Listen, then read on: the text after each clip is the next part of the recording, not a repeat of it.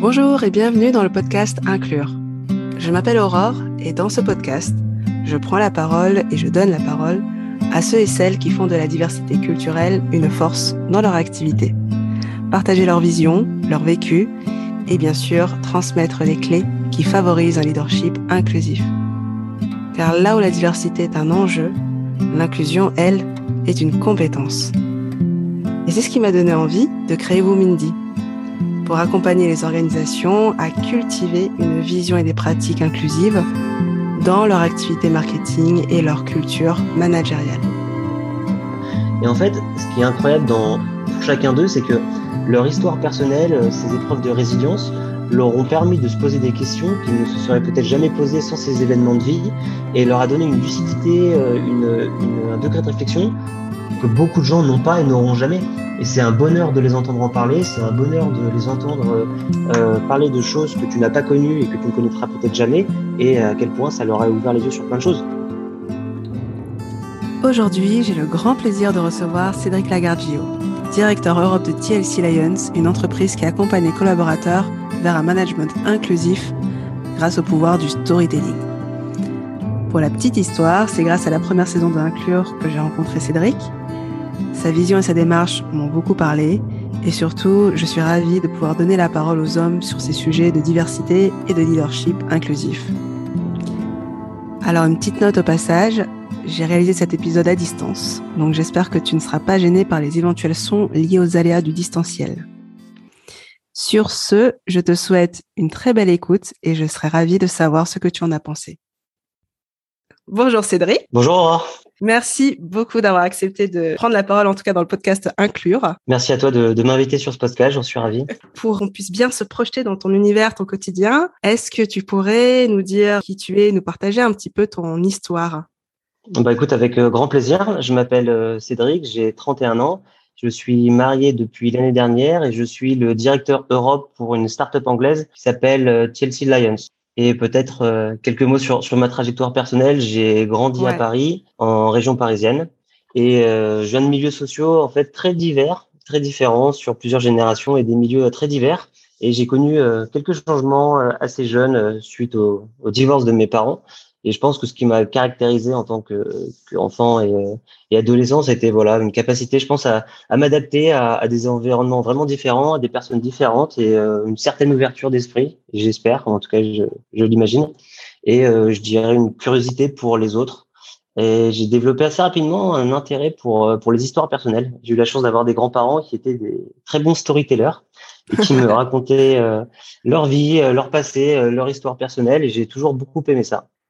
Je pense que cette diversité d'esprit m'a toujours poussé à aller voir un peu ailleurs, apprendre de nouvelles langues, aller dans différents pays. Et c'est un peu pour ça que je me suis orienté vers des écoles de commerce, c'est parce que ça m'a permis justement de facilement pouvoir découvrir d'autres cultures, euh, d'autres gens. Et c'est pour laquelle, euh, raison pour laquelle j'ai eu un parcours assez classique. Tu vois, j'ai fait une classe préparatoire, euh, une école de commerce, et j'ai eu la chance de, de travailler à Monaco, de travailler à Francfort, de vivre au Kazakhstan pendant six mois où j'ai rencontré ma femme qui est française pour, pour la petite histoire. Et euh, je pense que c'est assez naturellement qu'une fois mon diplôme obtenu, je suis allé m'installer à Berlin. Et je pense que c'est pas un hasard Berlin, qui est vraiment une ville euh, très multiculturelle, très cosmopolite et qui est vraiment la ville de l'ouverture d'esprit euh, en Europe. Et j'avais envie de découvrir ce, ce monde euh, et apprendre des, des choses d'une nouvelle culture. Quelques années après, euh, le choix a été fait de, de quitter tout ce monde-là pour rejoindre Chelsea Lions. Quelles sont quelque part les, ces convictions un peu qui t'ont animé et qui t'ont amené à chaque fois à te rechallenger et changer d'univers? Je pense que ça a été tout d'abord, euh, oui, depuis tout jeune, comme je te disais, avec une certaine ouverture d'esprit et une capacité à m'adapter. J'ai fait trois collèges en quatre ans euh, et des collèges dans des environnements très différents. C'était pas pour des raisons de comportement, euh, je te rassure, hein, pour suivre les, bah, les mouvements pourrais, hein, familiaux. Hein, ça pourrait, ça pourrait, t'as raison. Aucun jugement soyons inclusifs évidemment. Euh, mais je pense que j'ai toujours eu en tête de me dire qu'en fait, euh, c'est toujours important de développer des compétences, euh, qu'elles soient sectorielles, qu'elles soient euh, humaines. Mais le plus important, vraiment, cette capacité à s'adapter à l'instant T, à s'adapter à un nouvel environnement. Et je pense vraiment que ça a été le, le marqueur principal. Et j'ai adoré ça. Et en fait, je sais, c'est le rapport du stress management et le rapport qu'on a au changement. Moi, j'ai toujours vécu ça comme une nouvelle aventure très excitante. Et non pas comme un stress et de l'anxiété. Et donc, chaque nouvelle opportunité qui m'a été offerte a toujours été perçue de ma part avec vraiment beaucoup d'enthousiasme. Et c'est pour ça que j'ai adoré m'installer au Kazakhstan, j'ai adoré partir une première fois en Allemagne, et j'ai adoré aussi faire des choix euh, pour m'inscrire dans une démarche euh, plus inclusive en m'engageant dans des sociétés à impact et dans des projets qui ont vraiment du sens, et en choisissant TLC Lions. Qu'est-ce qui t'a fait faire ce pivot entre le statut de, salarié pour développer et porter des projets au sein de structure à co-construire carrément une entreprise avec TLC Lions? En fait, il y a plusieurs choses qui ont joué. Une fois que j'ai obtenu mon diplôme en finance d'entreprise, j'ai travaillé dans l'industrie pétrolière et plus particulièrement dans le milieu du raffinage. Et euh, la cause environnementale a, a été déjà un premier déclencheur. Donc, ça a été une première prise de conscience. La seconde, en fait, c'était aussi euh, une prise de conscience de mes propres biais à moi, en fait, de mes propres biais inconscients, euh, cognitifs, et euh, de mes privilèges d'homme, cis, genre, hétéro, blanc, et de me dire qu'en fait, ces privilèges-là, je me devais de travailler dans un environnement qui a du sens et a impact. être un allié, être peut-être un jour un rôle modèle actif, visible, et vraiment, ça m'a poussé à m'investir. Et en fait, moi, j'ai eu la chance de rencontrer le fondateur et l'actuel CEO de, de, Chelsea Lions il y a bien longtemps. C'était en Allemagne à l'époque. Euh, donc, j'ai suivi l'entreprise de très près. Je savais leur impact et euh, leur mission. Et j'ai été ravi de m'inscrire dans cette dynamique et rejoindre une plus petite équipe à taille humaine avec des projets dans lesquels tu peux vraiment faire la différence rapidement. Et c'est la raison pour laquelle j'ai décidé l'année dernière de quitter l'Allemagne, quitter l'industrie pétrolière et de m'investir pour, pour Chelsea Lions le constat de départ chez TLC Lion, si tu veux, c'était vraiment de se dire euh, il y a un manque d'inclusion, un manque d'empathie dans le milieu professionnel, euh, où qu'il soit malheureusement. Et en fait, chez Chelsea, on essaie d'y répondre grâce au pouvoir de ce qu'on appelle le storytelling. Euh, c'est grâce à l'intervention de, de, nos lions, ce sont nos, nos storytellers, nos intervenants, euh, et du contenu digital, qui va être autour de leurs histoires personnelles, qui va être euh, autour du storytelling comme une science, ou encore des formations sur euh, le leadership inclusif. Donc, tu l'auras compris, le credo, c'est vraiment sur euh, l'histoire personnelle et le témoignage et utiliser la résilience comme vraiment un levier de performance en, en entreprise. Et justement, comment on crée dans l'environnement professionnel euh, un environnement psychologique qui est safe, qui est de confiance, avec des collègues et des managers inclusifs qui sont des alliés, qui sont des gens bienveillants en fait, on peut être véritablement soi-même. Et en fait, le parti pris chez TLC, c'est de se dire que on doit développer une compétence qui s'appelle l'empathie. Et l'empathie, c'est cette capacité qu'on a à s'identifier à ce que ressent l'autre et qui est, selon nous, en fait, un, prérequis à l'inclusion en, entreprise. Donc, c'est vraiment notre parti pris. Et aujourd'hui, on est très heureux. On a accompagné euh, plus de 250 entreprises. Et on a travaillé, par exemple, avec Microsoft euh, au Royaume-Uni, qui euh, ont établi un nouveau système de valeurs euh, auprès de leurs employés, euh, dont l'une était par exemple l'intégrité. Et comment tu expliques à tes employés ce que signifie l'intégrité et d'avoir une démarche intègre dans leur vie professionnelle comme privée? Donc, on a fait intervenir nos, nos, intervenants, nos lions, justement sur ces valeurs et qui ont été en fait des porte-étendards pour certaines de leurs histoires. On a travaillé avec une entreprise à Berlin qui s'appelle Delivery Hero, avec des événements justement sur les sujets LGBT, sur les questions du burn-out. On travaille en France euh, avec Criteo sur les questions liées aux discriminations. Donc vraiment pour avoir un impact global et euh, sur le maximum d'employés aujourd'hui. De votre retour d'expérience, euh, finalement, est-ce que vous vous rendez compte qu'il y a quand même des strates ou des, mm, en tout cas dans l'ensemble d'entreprises, des, des, aspects qu'il faut plus accompagner plus que d'autres? Et puis aussi et surtout, finalement, à quels enjeux cas vous avez à répondre à travers la prise de parole de vos lions? Nous, la façon dont on travaille avec les entreprises, c'est effectivement, c'est on peut répondre à des besoins particuliers. Certains de nos clients vont nous dire, euh, typiquement en 2020, c'est l'année de George Floyd et de Black Lives Matter. Donc, on a besoin de sensibiliser, d'éduquer nos salariés sur les questions de discrimination et comment vous pouvez euh, venir intervenir en entreprise euh, justement pour sensibiliser et venir nous parler de, de, ces sujets. On a aussi des formations plus spécifiques au top management. T'en parlais. Effectivement, on pense que l'approche euh, tu sais, qu'on appelle le top-down est, essentielle euh, pour les valeurs d'exemplarité. En fait, on a des, des formations spécifiques euh, au leadership inclusif et justement, ce sont des cycles d'intervention auprès du top management en leur disant, mais si vous voulez avoir une entreprise inclusive, en fait, ça doit venir de vous, ça doit venir du, du haut. Et commencez par évaluer vos propres biais en tant que manager, adoptez vous-même une démarche inclusive et ensuite on vous donnera les armes et euh, les clés pour être capable de donner du courage à l'ensemble de vos équipes pour adopter à leur tour une démarche inclusive. Mais effectivement, on peut d'abord se concentrer sur euh, des groupes particuliers de managers euh, des équipes selon les besoins euh, particuliers. En, effet, certaines entreprises vont nous dire voilà, on est confronté à des gros soucis au niveau du burn-out. D'autres, ça va être la discrimination de genre. D'autres vont être sur les sujets LGBT. Chaque entreprise a des besoins particuliers, mais elles se recoupent toutes euh, sur la nécessité absolue de faire des choses sur les questions euh, de diversité, d'inclusion et, de santé mentale. Sur quel pilier vous allez euh, travailler avec eux pour justement favoriser, comme tu dis, cette démarche inclusive? En fait, on, va le faire en, quatre temps. la première chose, ça va être de créer un, engagement émotionnel avec eux. L'histoire, le, le storytelling, c'est un vecteur extrêmement fort pour faire passer des messages, pour faire passer des émotions. Une histoire est 22 fois plus mémorisable que des faits une histoire va libérer une hormone qui s'appelle l'ocytocine, qui est l'hormone de la générosité, et qui va elle-même favoriser les liens entre les individus. Et euh, on, y revient, mais favoriser l'empathie. Donc la première chose, c'est vraiment d'avoir cet engagement émotionnel avec les top managers. Une fois qu'on l'a obtenu, la deuxième chose la plus importante, ça va être vraiment de prendre conscience du manager, de quel type de manager on est, euh, de ses biais inconscients, et on a beaucoup de méthodes de self-assessment, euh, des questions à, se poser et euh, se regarder en fait dans le miroir en tant que manager. Euh, donc dans cette première phase d'évaluation. Une fois qu'on a une idée du manager que l'on est, la question c'est comment on devient un manager inclusif. Et là, il y a différentes méthodes et de modèles qui ont été développés justement pour les accompagner avec des mises en situation, avec des questions clés, justement sur cette démarche inclusive. Et vraiment, le, point final, c'est pas seulement d'être un manager inclusif, mais d'être capable d'emmener toutes ses équipes et euh, l'ensemble de ses collaborateurs justement vers euh, cette démarche inclusive. Et donc, on a aussi euh, des clés justement pour avoir ce courage managérial d'emmener tout un chacun vers une démarche inclusive dans le monde professionnel. Développer en tout cas ce type d'accompagnement au niveau Europe, ça peut paraître euh, large euh, et surtout peut-être que les besoins entre les pays sont, enfin la façon de réagir aussi par rapport à, votre accompagnement ou même à ces enjeux sont peut-être très différents d'un pays à l'autre. Typiquement, je travaille beaucoup en ce moment avec euh, Berlin. les problématiques posées sont vraiment différentes de celles en Espagne ou en France, où effectivement on sent de manière générale une avancée sur les sujets d'inclusion et de diversité, ou même les questions posées par euh, les collaborateurs et collaboratrices pendant nos interventions sont déjà un degré de réflexion qui est bien plus poussé que dans certains autres pays.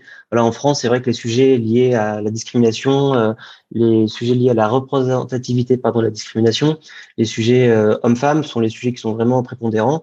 Quand en Allemagne, on va pouvoir parler de euh, monoparenting, donc euh, qu'est-ce que c'est qu'être maman seule ou papa seul, euh, des sujets sur faire son coming out trans dans son espace professionnel. Mais ça demande de notre côté déjà d'être capable d'adapter, pardon le vocabulaire en fonction du pays et aussi de se tenir au courant de ce qu'il se passe dans les pays concernés. Il y a une grosse campagne en ce moment au Canada sur la santé mentale qui est directement menée par Justin Trudeau en personne euh, voilà, on doit le savoir quand nous on travaille avec des entreprises euh, qui sont euh, basées là-bas, que la santé mentale est portée à l'échelle gouvernementale de manière très forte, ou dans d'autres pays où effectivement ce n'est pas du tout la priorité à l'instant T, et certains, certaines équipes ne sont pas encore prêtes à entendre certaines de nos histoires sur, par exemple, des violences domestiques ou des choses comme ça, où effectivement une certaine appréhension sur la dureté de, de certains de, des histoires de nos lieux.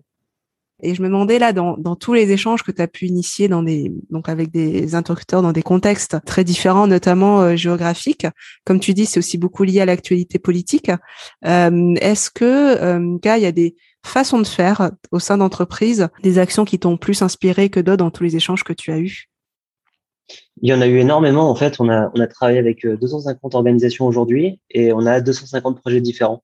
C'est passionnant de voir à quel point euh, chacun de nos clients vraiment s'approprie euh, ces questions-là et en travaillant et en collaborant avec nous, développe en interne des projets qui lui sont vraiment vraiment propres.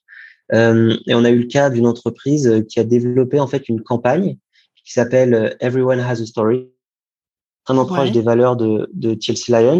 Et en fait, en mettant en place une boîte mail anonyme où en fait chacun des employés pouvait partager son histoire personnelle de manière anonymisée bien entendu.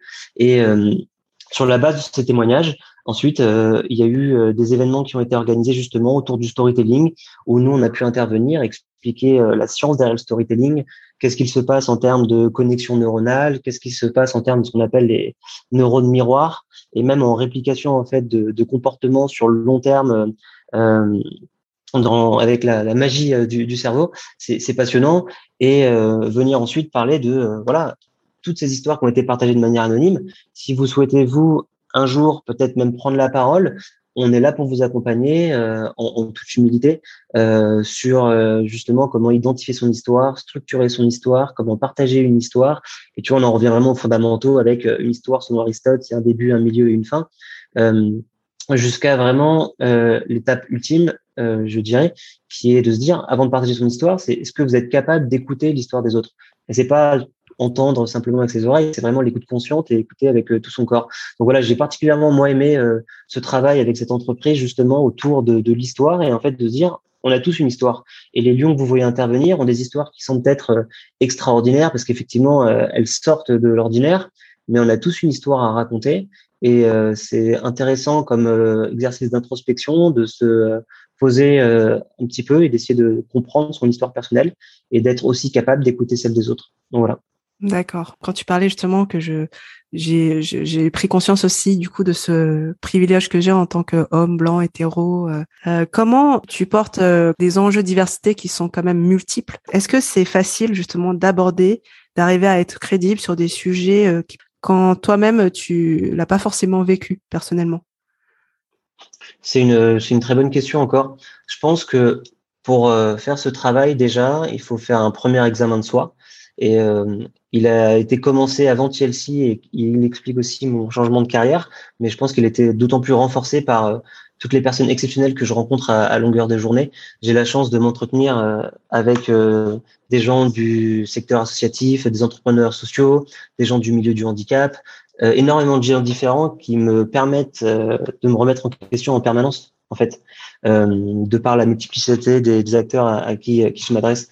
Et en fait, la bonne nouvelle, c'est que je connais très bien mes intervenants, mais les vrais experts sur chacune de ces questions, euh, c'est pas moi, c'est nos lions.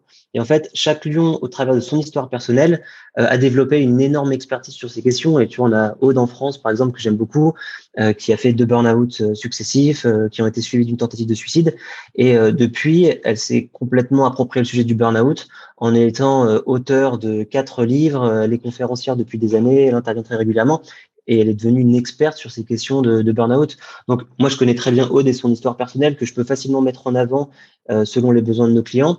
Mais ensuite, derrière l'experte qui sera crédible sur ces sujets-là, c'est euh, Aude et c'est elle qui viendra en parler. Et aussi bien Aude sur ces sujets-là que Marie Clément sur les sujets LGBT. Aujourd'hui, il y a 35 intervenants qui couvrent une large palette. Et une dernière chose, en fait, on a la chance de compter dans, dans nos équipes une femme exceptionnelle qui s'appelle Dr Kamel Oti Obi, qui est une marque de distinction euh, au Royaume-Uni et qui en fait euh, régulièrement citée dans les 100 femmes les plus influentes issues de minorités ethniques au Royaume-Uni, qui est conseillère pour la reine d'Angleterre et en fait qui était une des euh, premières top managers d'une grande banque anglaise dans les dans les années 80, issue de minorités ethniques. Et en fait, euh, elle participe à l'intégralité de, nos réunions stratégiques avec le client. Et elle a, elle, cette vue d'ensemble, de par son expérience et euh, de par euh, ses, ses, qualités, justement sur une multitude de sujets et en particulier sur le leadership inclusif. En tout cas, merci beaucoup pour ton explication. En fait, ce que je, je retiens, c'est que, et, et ça, c'est vraiment chouette parce qu'il y a quand même une forme, quelque part, d'humilité. Et on en parlait dans un des épisodes d'inclure, c'est de ne pas tomber dans le piège un peu du, du sachant euh, et, et, de celui qui va vraiment expliquer aux autres comment euh, comment ça se passe dans la vie, mais plutôt s'entourer vraiment de ceux qui le qui l'ont vécu et qui en ont fait du coup quelque part une expertise aussi pour vraiment euh, que votre accompagnement soit le plus authentique et le plus efficace quoi. Je pense que j'ai essayé, dans la mesure du possible, d'adopter justement cette démarche euh, d'humilité dès le début, parce que euh, tu sais on parle de, de l'imposter syndrome, le syndrome de l'imposteur, et j'ai l'impression d'avoir absolument l'inverse. Tu vois, je viens de l'industrie pétrolière, j'ai travaillé euh, cinq ans euh, à Berlin en optimisation, en pricing, en logistique, et je suis vraiment nouveau sur ce secteur-là. Donc ma démarche était vraiment de me dire depuis le début, apprends, écoute, rencontre des gens complètement différents, gens qui ont une vraie expertise sur, sur ce métier et j'ai une valeur ajoutée sur euh, d'autres éléments. Mais en tout cas, sur ces questions-là, je ne cesse d'apprendre et euh, je pense que c'est effectivement une des leçons clés euh, et ce sera toujours le cas dans dix ans. C'est continuer à apprendre et avancer vraiment avec beaucoup d'humilité sur ces questions-là finalement, ça t'amène à être constamment en fait en mode ouverture à l'autre, à essayer de le comprendre, euh, à, te frotter aussi et du coup à te confronter à des, à des, à des façons de vivre, de penser qui sont différentes des tiennes. C'est complètement ça et euh, aussi bien par mes collègues, par les intervenants en entreprise que je rencontre, mais aussi bien avec tous les lions euh, que j'ai rencontrés, que j'ai recrutés avec lesquels j'échange régulièrement. J'échange régulièrement avec Amou Bouakaz, qui est aussi quelqu'un d'exceptionnel. Ça a été un des très rares élus français porteurs d'un handicap étant donné qu'il est aveugle. Et il a un parcours euh, assez incroyable. Il est né en Algérie, euh, il a émigré à l'âge d'un an, euh, donc aveugle de naissance. Il a été trader pendant des années, trader aveugle. Je te laisse, laisse imaginer la complexité du métier. Pourtant, il a été plus que performant. Et ensuite, s'est engagé voilà en politique, à travailler sur les questions d'inclusion, de diversité pour la municipalité. J'ai la chance d'avoir rencontré Joseph Chauvanec, qui est autiste Asperger et peut-être un des plus célèbres et les plus médiatisés en France, qui est une personne absolument fabuleuse et exceptionnelle. J'ai rencontré Michael Jérémias, qui était euh, porte-drapeau pour les Jeux Olympiques de Rio, euh, qui était tennis en e-sport. Et voilà, et en fait, je continue euh, toute la journée, effectivement, à rencontrer des gens qui sont très différents, qui ont énormément de choses à m'apprendre. Et en fait, ce qui est incroyable dans, pour chacun d'eux, c'est que leur histoire personnelle, ces épreuves de résilience, leur ont permis de se poser des questions qu'ils ne se seraient peut-être jamais posées sans ces événements de vie et leur a donné une lucidité, euh, une, une, un degré de réflexion que beaucoup de gens n'ont pas et n'auront jamais. Et c'est un bonheur de les entendre en parler, c'est un bonheur de les entendre euh, euh, parler de choses que tu n'as pas connues et que tu ne connaîtras peut-être jamais, et à quel point ça leur a ouvert les yeux sur plein de choses. Et alors, du coup, toi, en tant que manager, comment est-ce que tu essayes de favoriser cette démarche inclusive avec votre équipe? Alors, il y a plusieurs choses à, mettre en place euh, justement pour être inclusif en tant que en tant que manager et ce que j'essaie de faire moi au quotidien. La première chose, une fois de plus, et je pense que c'est une remise en question question permanente de ses propres biais. Tu vois, c'est un examen de soi conscient. C'est essayer de se dire quand je vois quelqu'un, quelle est ma première impression de cette personne? Et puis parler avec elle et quelle est ma seconde impression? Et quelle est ma troisième impression? Et quels ont été les facteurs euh, physiques euh, en termes de parole, en termes d'information qui ont fluctuer pardon justement l'impression que j'ai cette personne. Et je pense qu'on arrive un tout petit peu à se comprendre et à voir euh, quels sont les éléments déclencheurs de tel ou tel euh, préjugé. Donc c'est une première chose. Je pense que la seconde c'est vraiment la capacité d'écoute.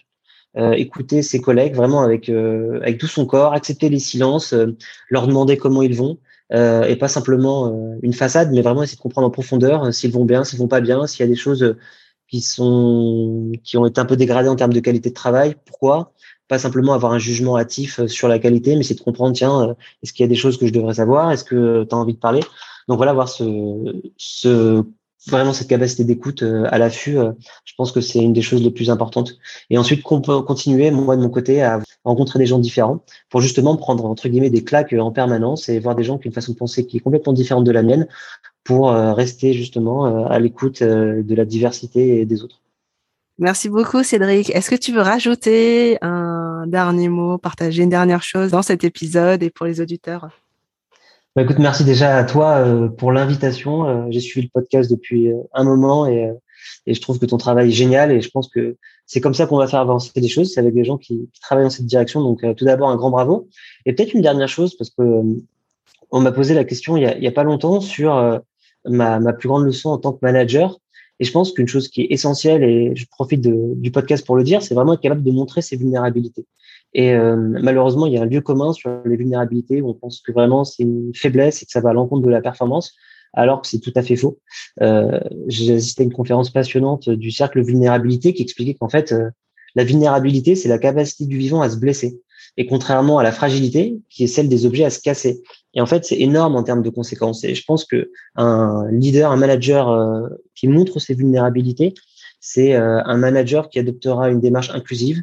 Euh, c'est un manager qui entraînera toutes ses équipes et qui créera de l'empathie, de la loyauté, donc des valeurs qui sont essentielles pour le monde de l'entreprise. Super. Bah, un grand, grand merci à toi en tout cas. merci à toi.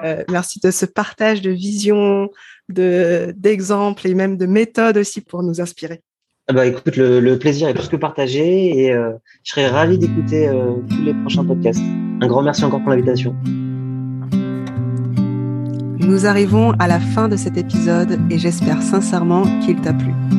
Et si c'est le cas, je t'invite à t'abonner à mon podcast, à mettre 5 étoiles si tu l'écoutes sur Apple Podcast et à suivre les prochains épisodes sur le compte Instagram qui s'appelle Inclure by Aurore.